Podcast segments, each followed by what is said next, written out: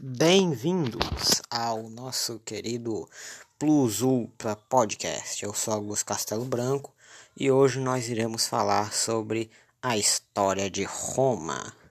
Espero que vocês gostem. Começaremos daqui a pouco.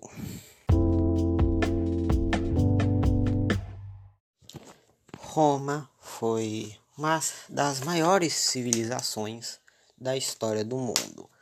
Isso, claro, aconteceu há muito tempo atrás, antes de todos nós termos nascido. Mas afinal, de onde veio Roma e o que aconteceu com ela hoje em dia? Hoje em dia, Roma é a capital da Itália e também é onde fica o Vaticano, sede da Igreja Católica. Mas afinal, o que, da onde veio Roma e agora vamos explicar isso agora. Tudo começou com um cara chamado de Enéas. Enéas era um troiano que fugiu de Troia. Isso é explicado no livro Eneida, escrito por Virgílio, a, o que foi basicamente a versão romana do Homero. Em mil que é, Enéas teve dois filhos. Filhos não, descendentes chamados de Rômulo e Remo. Os dois simplesmente estavam. O, a mãe de Rômulo estava sendo perseguida por seu tio e acabou botando Rômulo e Remo dentro de uma cesta e deixou eles irem para um rio. Então eles acabaram é, encalhando num, e uma loba acabou dando leite para eles. Isso fez com que depois eles fossem encontrados, ocorreu uma disputa entre Rômulo e Remo, o que fez com que Remo morresse e Rômulo fundasse Roma. Ele se tornaria o primeiro rei de Roma e assim começou a república, república não, o reino romano, a monarquia romana. O que acontece é que não tinha muita gente morando em Roma, então eles deixavam qualquer um ir para lá. Existe uma lenda que Roma sequestrava mulheres para servirem como esposas para os habitantes, porque tinha muito homem. Então, Roma acabou se tornando. Depois de muito tempo, o povo ficou extremamente enfurecido graças à situação da da monarquia.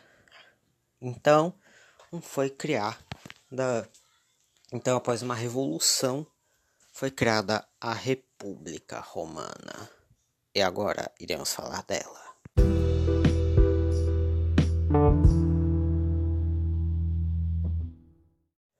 A República Romana. O que foi isso? A República Romana foi um dos primeiros exemplos de república de um de república não, de um governo democrático no mundo. Que bem, não era bem democrático, mas para a época eles eram muito democráticos. A República Romana tinha dois cônsules. O primeiro cônsul cuidava da cidade, o segundo cuidava do exército. O povo era guerreiro e muito honrado. Nos anos auges da República Romana, eles eles eram os senadores, que era o legislativo de Roma, quem apontava os cônsules, eram eles competiam por honra para ver quem seria o mais honrado. Depois eles criaram uma constituição, criaram assembleias das plebe, da plebe para as pessoas conseguirem se representar melhor. Mas começaram guerras civis e no fim duas pessoas começaram a batalhar pelo poder. Esses eram Júlio César e Marco Antônio. Júlio César conseguiu derrotar Marco Antônio e virou o imperador. Imperador não, ele virou o ditador de Roma.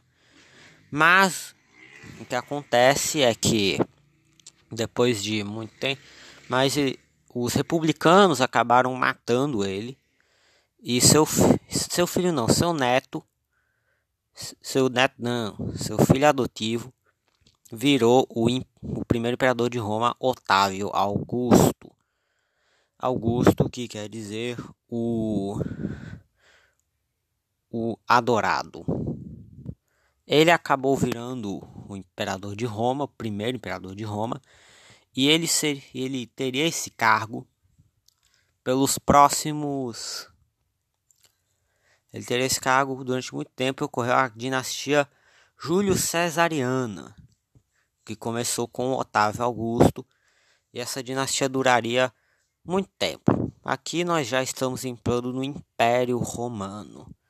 O Império então vamos falar dele. O Império Romano era acabou se estendendo para França, Portugal, Espanha, Inglaterra, Suíça, Itália, Norte da África, algumas regiões do Oriente Médio e vários acontecimentos muito famosos ocorreram dentro do Império Romano, como a crucificação de Cristo, a destruição do segundo templo de Jerusalém e a perseguição dos cristãos.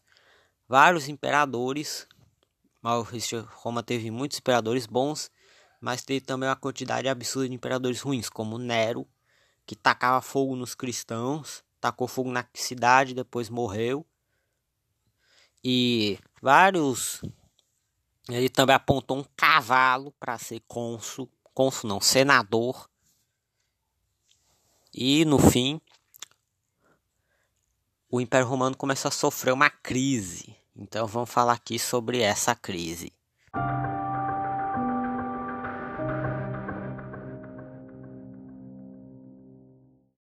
Agora vamos para a crise do Império Romano.